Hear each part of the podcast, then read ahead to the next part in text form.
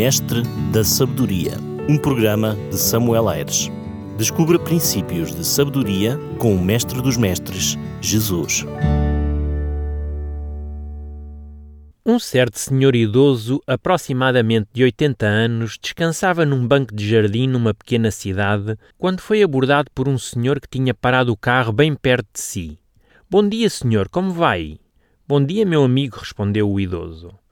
O senhor mora por aqui? perguntou o motorista. Sim, desde que nasci, disse o senhor com um tom de satisfação. Ao que o visitante explicou: É o seguinte. Eu e a minha família estamos de mudança para cá no final do mês e eu gostaria muito de saber como são as pessoas que moram aqui. O senhor pode ajudar-me?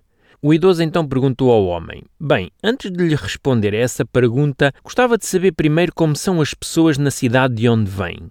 Então o futuro morador disse: Ah, de onde eu venho?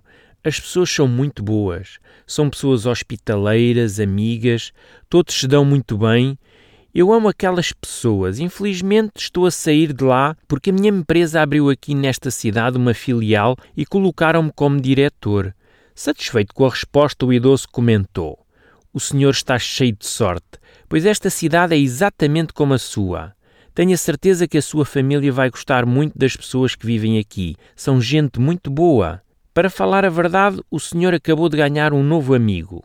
O meu nome é José, muito prazer. Aquele homem agradeceu o idoso pela sua hospitalidade e voltou ao seu carro e foi embora. Algumas horas mais tarde, outro homem também chegou àquele jardim, parou o carro e dirigiu-se ao mesmo idoso que ainda se encontrava ali sentado. Meu caro senhor, eu estou a pensar mudar-me para esta cidade, mas gostaria de saber primeiro como são as pessoas que vivem aqui. Pode ajudar-me? Novamente o idoso perguntou: Posso primeiramente saber como são as pessoas que vivem na cidade de onde vêm? Sem perceber bem o porquê daquela pergunta, aquele homem respondeu: nem queira saber. É um povo mal educado. É um bando de pessoas orgulhosas, preconceituosas, arrogantes e mesquinhas. Só para ter uma ideia, eu morei lá estes últimos 15 anos e não fiz um amigo sequer. Com uma voz calma, o senhor de cabelos brancos disse ao homem: Sinto muito, meu amigo. Infelizmente você vai encontrar exatamente o mesmo tipo de pessoas nesta cidade. As pessoas aqui não são amigas de ninguém, são orgulhosas e vivem com uma cara fechada. Se quer viver algo diferente, aconselho a procurar uma outra cidade para viver, pois aqui vai viver as mesmas decepções. Assim se despediram e o condutor foi embora. O vendedor de castanhas daquele parque tinha assistido a tudo. Tinha ouvido tanto a primeira como a segunda resposta do idoso com aqueles homens e não hesitou e perguntou: Senhor José, peço desculpa, mas não pude deixar de ouvir a sua conversa com ambos os homens e não compreendo como é que pode responder de maneira tão diferente à mesma questão que lhe colocaram. O senhor José riu da curiosidade do vendedor e respondeu: Ah, meu bom amigo, nós sempre vemos e julgamos o mundo a partir da nossa visão, a partir de quem nós somos. Uma pessoa preconceituosa, por exemplo, vai ver todas as pessoas preconceituosas na cidade uma pessoa conflituosa só verá as pessoas complicadas ao seu redor. Como assim, Sr. José? perguntou o vendedor de castanhas. Não entendi o que o senhor quis dizer. O idoso então explicou. Aquele homem que veio aqui de manhã vai ver as pessoas como boas e amigas nesta cidade. Já o segundo, que acabou de ir embora, só encontrará os orgulhosos, os preconceituosos e os arrogantes. Entenda uma coisa, meu rapaz: o mundo depende da visão que temos o exterior sempre refletirá o que temos guardado no nosso interior. Não sei se concorda ou não com a mensagem que esta história nos transmite, mas a verdade é que o Mestre Jesus vai dizer algo muito idêntico. Veja comigo o que o Mestre disse em Mateus 6, 22 e 23. Ele diz assim: São os olhos a lâmpada do corpo. Se os teus olhos forem bons, todo o teu corpo será luminoso. Se, porém, os teus olhos forem maus, todo o teu corpo estará em trevas. Portanto, caso a luz que em ti há sejam trevas, que grandes trevas serão. Os olhos são, sem dúvida, um dos órgãos mais significativos que nós temos. Costumo dizer que este mundo não foi feito para os cegos. Lembro-me de um episódio que se passou faz alguns anos. A esposa de um colega meu de ministério tinha sido operada aos olhos Eu, sabendo disto, liguei para saber como tudo tinha corrido. Só para ter uma ideia, esta mulher tinha um problema visual de alta miopia, tal como eu, e talvez por isso o meu interesse em perceber se ela tinha ficado bem depois daquela cirurgia. Para meu espanto, o meu colega relatou-me que a esposa tinha começado a ver coisas que antes não via. As cores eram de tonalidades bem diferentes daquelas que ela estava habituada. Ele disse-me que a calçada da rua, por exemplo, tinha para ela agora uma tonalidade mais clara e que o tapete da sala que ela considerava de uma cor, afinal era de outra cor. Disse-me ainda que até a cor da embalagem do shampoo, que ela pensava ser azul, apercebera-se que era roxa. Depois do telefonema, pus-me a pensar até que ponto é que eu, com o mesmo problema visual, também não teria uma percepção distorcida da realidade. Sabe que a Bíblia dá-nos alguns exemplos de como podemos nos equivocar somente pela forma como os nossos olhos estão a percepcionar o mundo à nossa volta. Um bom exemplo foi o que se passou com o profeta Samuel diante de Eliabe, filho mais velho de Jessé. Neste caso, o profeta Samuel tinha sido designado por Deus para ungir o novo rei de Israel. No entanto, o profeta, ao colocar os seus olhos em Eliabe, que era o mais alto e robusto, achou que estaria perante o escolhido de Deus, só que Deus teve de o corrigir e dizer-lhe. Nós encontramos esse texto em 1 Samuel 16:7. Não atentes para a sua aparência nem para a sua altura, porque o rejeitei, porque o Senhor não vê como vê o homem. O homem vê o exterior, porém o Senhor o coração. Nós encontramos este texto em 1 Samuel, capítulo 16, versículo 7. Qual foi o problema do profeta Samuel? Foi olhar com os olhos, mas ver somente o aparente. Havia, no entanto, outra realidade que os seus olhos não tinham captado, e essa era a realidade de Deus, era a visão de Deus. Temos de desconfiar do que vemos. O apóstolo Paulo diz-nos assim na primeira carta aos Coríntios, capítulo 13, versículo 12 porque agora vemos como em espelho obscuramente, então veremos face a face. Agora conheço em parte, então conhecerei como também sou conhecido. Vemos em parte, obscuramente, vemos o aparente. É por essa razão que o apóstolo Paulo em Romanos nos faz um alerta, e nós lemos isso no capítulo 2, nos primeiros três versículos. Portanto, és indesculpável ao homem quando julgas quem quer que sejas, porque no que julgas o outro, a ti mesmo te condenas, pois praticas as próprias coisas que condenas. Bem sabemos que o juízo de Deus é a segunda verdade contra os que praticam tais coisas. Tu, ó homem, que condenas os que praticam tais coisas e fazes as mesmas, pensas que te livrarás do juízo de Deus? Temos de ter cuidado ao julgar, porque o nosso julgamento poderá ser feito tendo em conta uma perspectiva pessoal e errada do assunto. Por vezes só vemos o erro no outro e não o que de errado nós pessoalmente fazemos. Ainda hoje falamos do pecado imperdoável. Esse pecado é contra o Espírito Santo. Este pecado não é algo pontual que aconteceu o ano passado e depois no mês de janeiro e a semana passada. Esse pecado é uma postura contínua. Ele acontece quando eu, por exemplo, tenho uma postura presunçosa em relação à salvação. Talvez possa perguntar o que é isso de uma posição presunçosa em relação à salvação. Bem, ela acontece quando eu acho que eu estarei no céu, que Deus já me guardou ali um cantinho por tudo aquilo que de bom eu tenho feito nesta vida. Será que temos esta visão distorcida de nós próprios? Um outro aspecto em que podemos estar a pecar contra o Espírito Santo é quando pensamos que a nossa verdade é absoluta.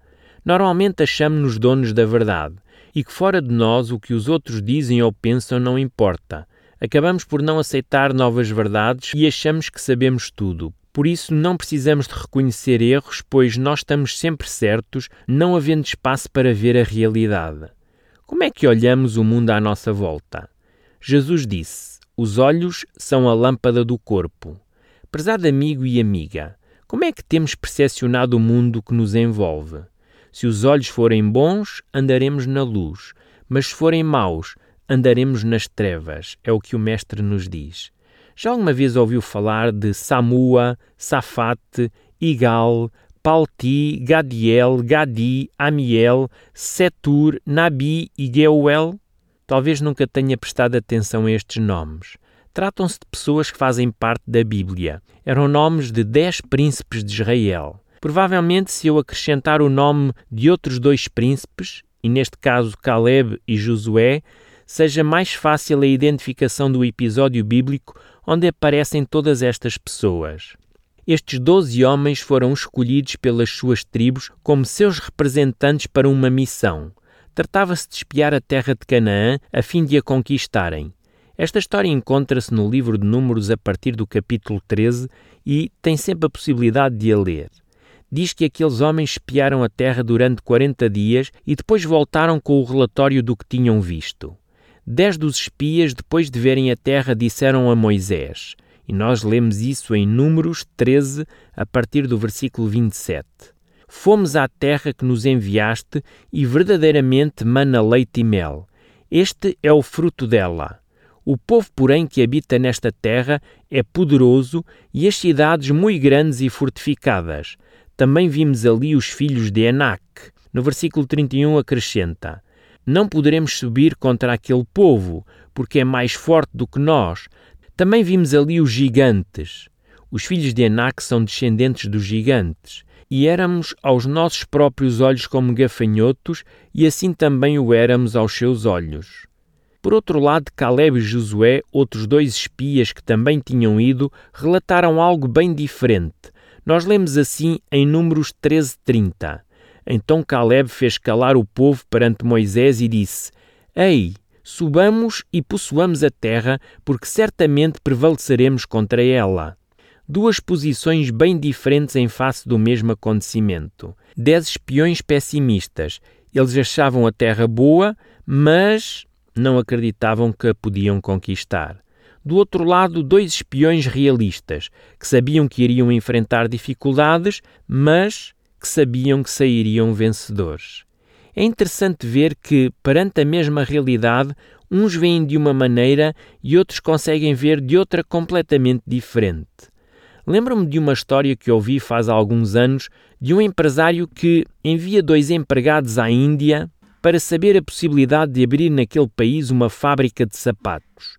Ao fim de uns dias, um deles liga ao patrão e diz: Caro patrão, depois de analisar a situação deste país, acho que será ruinoso para si abrir aqui uma fábrica de sapatos. As pessoas deste país não compram calçado, na sua grande maioria andam descalças. De seguida, o patrão recebe uma chamada do outro empregado que relata o seguinte: Prezado patrão, depois de analisar o país, acho que o patrão tem todas as garantias de sucesso, pois aqui ninguém anda calçado. Prezado e prezado ouvinte, de que forma os seus olhos contemplam o mundo, as coisas e as pessoas ao seu redor? São bons os seus olhos e por isso tem luz na sua vida, tem alegria e vive feliz? Ou a luz que há em si são trevas? E se forem trevas, a Bíblia diz quão grandes serão essas trevas.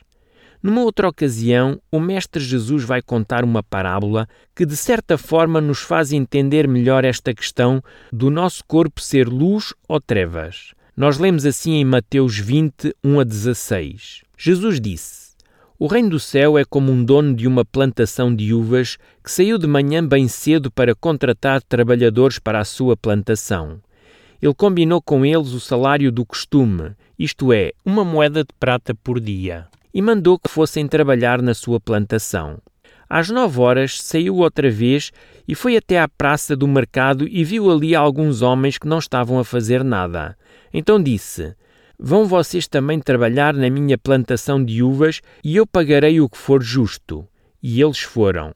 Ao meio-dia e às três horas da tarde, o dono da plantação fez a mesma coisa com outros trabalhadores. Eram quase cinco horas da tarde quando ele voltou à praça viu outros homens que ainda estavam ali e perguntou: Por que vocês estão o dia todo aqui sem fazer nada? É porque ninguém nos contratou, responderam eles. Então ele lhes disse: Vocês vão também trabalhar na minha plantação.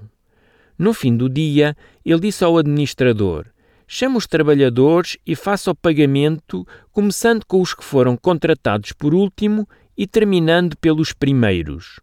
Os homens que começaram a trabalhar às 5 horas da tarde receberam uma moeda de prata cada um. Então os primeiros que tinham sido contratados pensaram que iam receber mais, porém eles também receberam uma moeda de prata cada um. Pagaram o dinheiro e começaram a resmungar contra o patrão, dizendo: Estes homens que foram contratados por último trabalharam somente uma hora, mas nós que aguentamos o dia todo debaixo deste sol quente, no entanto, o pagamento deles foi igual ao nosso? Aí o dono disse a um deles: Escuta, amigo, eu não fui injusto contigo. Não concordaste trabalhar o dia todo por uma moeda de prata? Paga o seu pagamento e vá embora, pois eu quero dar a este homem que foi contratado por último o mesmo que te dei a ti. Por acaso não tenho eu direito de fazer o que eu quero com o meu próprio dinheiro? Ou são maus os teus olhos porque eu sou bom? Os olhos daqueles homens eram maus porque aquele senhor tinha sido bom. Lembro-me de uma reunião de condóminos no meu prédio e ali estavam algumas pessoas. Duas delas, mãe e filha, propuseram mandar embora a porteira do prédio, pois já estava em idade de reforma e queriam uma pessoa mais nova. A dita porteira vivia há mais de 40 anos gratuitamente num apartamento no resto de chão do prédio e ainda recebia um salário por alguns serviços que fazia. No entanto, a maioria dos condóminos via utilidade naquela porteira no prédio e por isso votou que ela ali se mantivesse. Soube mais tarde que o interesse daquelas duas pessoas que propuseram a saída da porteira era pessoal, pois queriam pôr lá uma outra pessoa conhecida delas. Normalmente os nossos olhos são maus porque visam somente os nossos interesses e não o bem dos outros. Ainda em relação aos trabalhadores da parábola, a inveja deles não lhes permitiu viver a alegria dos outros trabalhadores que tinham sido chamados a trabalhar na última hora do dia. Tal como o Mestre Jesus indica, esta parábola simboliza o reino dos céus. O próprio Jesus é o proprietário que convida os homens para trabalhar na sua vinha. Este convite é sem dúvida nenhuma o chamado a aceitar a salvação eterna e trabalhar em favor do seu reino. Muitos foram chamados há mais tempo, outros há menos tempo e ainda outros estão a ser chamados neste preciso momento. O salário final é o mesmo para todos. Não há vantagem dos que estão há mais tempo para aqueles que chegaram mais tarde ou que ainda não chegaram. Esse salário é a recompensa da vida eterna. Esta parábola mostra a bondade do Senhor que deseja dar a todos a mesma recompensa, só que alguns, talvez aqueles que acham que estão há mais tempo a trabalhar, acham que merecem mais. O coração egoísta tinha tornado todo o seu corpo em trevas. Esta parábola mostra a bondade do Senhor que deseja dar a todos a mesma recompensa. Só que, infelizmente, alguns, talvez porque acham que estão a trabalhar há mais tempo, mereciam mais. O seu coração é egoísta e por isso tinha tornado todo o seu corpo em trevas. O Senhor Jesus disse que os olhos são a lâmpada do corpo. O que veem os seus olhos? Veem somente os seus próprios interesses ou procura também ver os interesses daqueles que estão à sua volta? Por vezes a inveja e o egoísmo tornam o nosso corpo em trevas, e que grandes trevas elas são.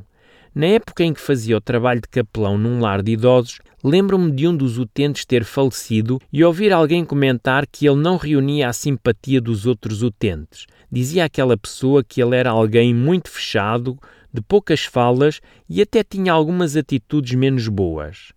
Querido e querida ouvinte, já alguma vez pensou como as pessoas à sua volta o veem?